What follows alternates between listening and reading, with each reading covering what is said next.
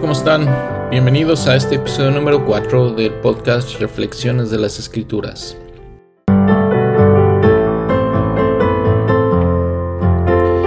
Eh, estamos hablando del Antiguo Testamento y estaremos hablando en este año 2022 del Antiguo Testamento. Y estos episodios, en particular episodios como este, quisiera dedicarlos a hablar de cosas que tienen, que nos dan un poco de contexto del Antiguo Testamento para que nos ayuden a entender un poquito mejor. Eh, quisiera hablar un poquito de la Biblia entonces en este, en este podcast. La Biblia, eh, como la conocemos, no es un solo libro, es una colección de libros. Eh, eso es algo muy importante que tenemos que entender. Es una colección de manuscritos que durante cientos de años han pasado de mano en mano hasta llegar a los eh, concilios de, Nicea, de Trento, donde la Iglesia Católica pues compiló estas cosas y este y publicó la Biblia, eh, este, este conjunto de libros.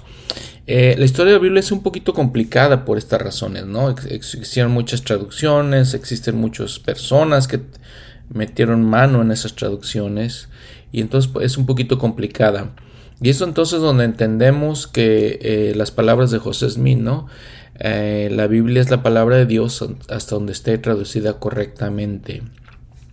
Todos este, este, esta historia de la Biblia está bien documentada. Existen, les digo, y mucha información en cuanto a, estos textos y manuscritos y, y, el idioma que se hablaba. Hay varios idiomas en los que se ha traducido la Biblia. Pero vamos a hablar de esto en, nuestro, en, este, en este podcast. Eh, quisiera hablar también un, poquito de lo que fue la, de lo que es la Biblia en español. Pero bueno, vamos a hablar un poquito más o menos de, eh, la, de lo que es la estructura de la Biblia. La Biblia está estructurada de varias maneras eh, y quisiera enfocarme en tres ediciones específicas de la Biblia y ahorita les comento por qué. La versión en hebreo, obviamente porque originalmente los manuscritos, los libros fueron escritos en hebreo, es el lenguaje de los profetas hebreo. Esa edición. Luego vamos a hablar de la edición del rey Santiago, porque es la edición que usa la iglesia, eh, principalmente en los países de habla inglesa, ¿no? En donde están las oficinas de la iglesia, es la, la, Biblia que siempre usa las autoridades de la iglesia, la versión del rey Santiago, que es la versión de la Biblia en inglés y la versión eh, católica, porque pues obviamente es una, religión muy importante y es importante esta, esta, esta edición así, de esta manera. Bueno, las ediciones de Hebreo y la edición del Rey Santiago, las, esas dos versiones son muy similares. Están estructuradas este, similarmente, aunque el orden es diferente. Las dos contienen 39 libros. A diferencia de la edición de la Iglesia Católica que contiene siete libros más. Los siete libros son libros apócrifos. Apócrifo significa que no sabemos si son auténticos, que no sabemos si son reales. Y les digo, esa es parte de la complicación de la Biblia. Los estudiosos le llaman autógrafo cuando tenemos manuscritos directamente de la persona que los escribió y podemos comprobar eso, ¿no? Cuando no es la persona que no podemos comprobar que esta persona lo escribió, no sabemos si son auténticos, si son copias de copias. Y les digo, todo esa es la complicación de la historia de la Biblia. Así es. Entonces estos libros apócrifos que se, eh, se encuentran en la edición católica de la Biblia, no sabemos si son auténticos entonces la edición hebrea, la edición del Rey Santiago y por lo tanto la, edición español, que es la eh, de Reina, o Reina Valera, perdón, tampoco, ¿no? No están incluidos esos libros apócrifos. El arreglo en el que el, Antiguo Testamento está estructurado entre la versión católica y la versión del Rey Santiago es muy parecido, ¿sí? Aunque los libros apócrifos nuevamente eh, fueron insertados en varias partes de, la versión del Antiguo Testamento. El hebreo, la versión hebreo es, completamente diferente. Pero vamos a hablar de la versión del Rey Santiago y la versión de, eh, católica de, la Biblia. Primero, se encuentran los libros históricos. O sea, los primeros libros de la Biblia se encuentran, son los libros históricos. Ustedes pueden ver, por ejemplo, en su Biblia, si ven ahí en, su índice, al principio de la Biblia, vienen los primeros libros históricos. Luego, la, parte en medio son los libros poéticos o libros de sabiduría. Y al final se encuentran los libros proféticos. Entonces, por ejemplo, de Génesis, que es el primer libro, eh, hasta Crónicas, por ejemplo, segunda de Crónicas, que es más o menos en el medio, y luego al final es Malaquías. Así está, están organizados los libros, ¿no? Entonces, en nuestra Biblia. Eh, de Génesis a Esther son los libros históricos, de Job hasta el Cantar de los Cantares son los libros de sabiduría. Estos incluyen, por ejemplo, Salmos, Proverbios, Eclesiastés. Y luego al final les digo están los de Isaías a Malaquías, que son los libros proféticos. Eh, se, trataron de organizar de manera cronológica, aunque no son cronológicamente, eh, no, eh, no, son estrictos en la cronología, ¿no? Y les decía entonces que, y luego la, la Iglesia Católica insertó los libros apócrifos en diferentes lugares. Ahora, si nos vamos a la Biblia en hebreo o al Antiguo Testamento en hebreo, está de, estructurado de una manera diferente. Primero está la ley. La ley tiene una, una es muy importante para los hebreos, es el Torah, es el Pentateuco, los primeros cinco libros escritos por Moisés. Este, les digo, es el Torah. Es algo muy importante para los hebreos estos cinco libros. Luego siguen los profetas y al final siguen los que ya se llaman los escritos. Entonces, este, por ejemplo, en los profetas, sabemos, los primeros cinco libros otra vez es la ley, luego los profetas, luego le llaman a los profetas los primeros profetas, que por ejemplo son de Josué hasta el libro de Reyes, y luego los, le llaman los eh, profetas postreros, que son de Isaías a Malaquías. Entonces, pero esa es la parte media de la Biblia. Y al final, les digo, están los libros de, sabiduría. Eh, se encuentra Ruth, por ejemplo, Ezra, Nehemías, Crónicas. Entonces, si nosotros leemos una Biblia en, hebreo, si vamos a encontrar que Malaquías está a mitad de la Biblia, comparado con Malaquías en nuestra Biblia que está al final. Esa es la manera en que está estructurada la Biblia en hebreo. Ahora, si hablamos de las traducciones, les digo, hay múltiples traducciones, ¿no? Múltiples eh, uso, manejo y tal vez hasta, abuso de, los escritos que, tenemos de la Biblia, ¿no? Hay múltiples traducciones. existen traducciones en hebreo, existen traducciones en arameo, existen traducciones en griego. La más importante de ellas es la Biblia de los 70 eh, por ahí de, de, perdón, del año 382 después de Cristo, eh, había un hombre eh, Jerónimo que fue encargado por el, Papa en esos tiempos de hacer una traducción y quiso hacer la traducción entonces de las escrituras en hebreo al latín. Y entonces en 382 hizo esta traducción, se le conoce como la Biblia, la Biblia Vulgata. De ahí se hicieron más traducciones a otros idiomas, ¿no? Ahorita vamos a hablar de la traducción específica en español. Entonces en 382, fíjense, 382 se hizo la, Biblia Vulgata en latín. Pasaron cientos de años, ¿no? De los primeros escritos hebreos para que se hiciera estas traducciones, cientos, cientos de años. Entonces en ese tiempo se hizo eso. Eh, la traducción de la Biblia en español fue en 1565-1602 aproximadamente.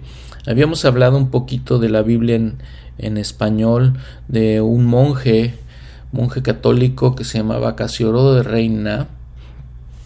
Casiodoro de Reina este, tenía un poquito, fíjese que empezó a tener un poquito de tendencias reformistas, ¿no? Eh, eh, el rey Felipe II de España se dio cuenta de, eso y empezó a ser un, hombre prominente. Eh, él estaba en un monasterio, era un monje, y entonces se dio cuenta de eso y empezó a, haber algo de persecución contra este, este de Reina, perdón. Y este Casio de Reina salió de España, se, fue de España, vivía, estaba en un monasterio cerca de Sevilla, salió de España, se fue a Holanda, y luego este, estuvo por ahí de Alemania, y luego en Suiza eh, empezó a trabajar con otros traductores de la Biblia, de otros idiomas. Eh, se especula que en Suiza en 1569 se, tradujo la, Biblia al español, o terminó la traducción en español. Después hubo otro hombre, Valera, que hizo una revisión en 1602, hizo esta revisión. Cipriano de Valera era su nombre y entonces nosotros ahorita la Biblia la conocemos en español como la versión de Reina Valera. Entonces es más o menos la historia, ¿no? Después les digo si hicieron otras traducciones. Y ya les, les, había comentado también un poquito en la introducción que este y les comenté que la versión del Rey Santiago es la versión que la gente de habla inglesa, eh, que habla inglés, eh, usa la, iglesia usa esa Biblia directamente. Ahora, afortunadamente, también tenemos una versión de Reina Valera en español, edición de la iglesia. Esta edición fue galardonada por todo lo que contiene, porque le agregaron diccionario, le agregaron los mapas, la guía de temas, muchas cosas importantes, las correlaciones ¿no? con, el libro de Mormón, con la, doctrina y convenios, y, y muy importante además, le agregaron la traducción de José Smith. Habíamos hablado en un podcast anterior que José Smith tradujo eh, las escrituras, eh, tradujo la Biblia. Parte de esa, traducción se volvió lo que es el libro de Moisés. Otra parte de esa traducción pues fue agregada a la Biblia eh, que, tenemos ahorita, ¿no? Y les digo, fue galardonada por todas las cosas importantes que hizo la iglesia en esto. Fíjense que parte de las complicaciones de la Biblia es pues directamente la historia del pueblo de Israel. El pueblo de Israel vamos a ver después en el, en, eh, el transcurso del año vamos a ver eh, qué pasó, pues pasó por varias situaciones de donde fue conquistados, fueron desterrados de su de, de, Canaán, de Palestina, los mandaron otros, a otros países, a Babilonia por ejemplo, regresaron después, eh, ya no hablaban el mismo hebreo, hablaban algo que se llamaba arameo. Y para los tiempos de Jesucristo, Jesucristo mismo hablaba este idioma, arameo. Y la gente en general hablaba arameo. Eh, fueron conquistados por los romanos, tenían una influencia griega, este, muy importante, ¿no? Que fue en, en el Nuevo Testamento. Entonces, parte de la complicación de la historia de la Biblia es esto: la historia del pueblo de Israel eh, quiero comentarles que una gran bendición para nosotros en estos tiempos es que pues tenemos el acceso a escrituras, ¿no? Tenemos el acceso a poder leer, a poder aprender, entender. y generalmente no existe este acceso. Podemos realmente decir que desde la restauración se empezó eh, a propagar la educación más, pero antes de esto no existe tanta educación, la gente no iba a la escuela, no sabía leer, la gente que este, eh, hablaba hebreo ya después no hablaba arameo, y la gente que hablaba arameo después no podía leer hebreo, y luego en, en la Edad Media pues ni siquiera permitían que la gente leyera, y mucha gente este, no entendía latín además, entonces todos este tipo de cosas eh, han complicado. Afortunadamente y gran eh, nos sentimos grandemente bendecidos porque ahora en estos tiempos podemos leer la Biblia. Podemos eh, directamente leer la Biblia. Existen muchos recursos, existen, podemos escuchar la Biblia, podemos escucharla en nuestro carro, podemos escucharla en el radio, podemos escucharla en, en nuestros teléfonos celulares y muchas otras maneras, ¿no? Entonces es una gran bendición. Eh, quiero decirles que a pesar de esta complicación, mi, testimonio personal es que la Biblia es la palabra de Dios. Y ustedes eh, van, a aprender conmigo, eh, vamos a aprender juntos de todas estas historias tan importantes, tan interesantes de estos hombres, ¿no? Y vamos a ver que eran hombres como nosotros, pero vamos a ver cómo ellos vencieron las dificultades y se acercaron a Dios Eh, aunque vamos a ver algunas historias donde la gente no se acercó a Dios, ¿no? Que es buena parte de la historia del pueblo de Israel. Pero vamos a entender que eh, qué tan hermosas historias son, ¿no? Qué tan interesantes las historias, fascinantes las historias, les comentaba, ¿no? Eh, la Biblia es la palabra de Dios y tenemos que estudiarla y por eso la iglesia este, en este año espera que la estudiemos, que estudiemos el Antiguo Testamento. Los invito nuevamente, como los he invitado en los podcasts anteriores, a que reflexionen en las escrituras, las lean con un espíritu de oración y ojalá con estas reflexiones en este podcast podamos entender un poquito más del contexto. Entendiendo, por ejemplo, entonces que pues fueron varios manuscritos, varias personas, varias traducciones y este, entendiendo ese contexto vamos a entender un poquito mejor las escrituras. Nos vemos la próxima semana. La próxima semana ya vamos a empezar con Génesis. Eh, capítulo 1 vamos a ver la historia de la creación.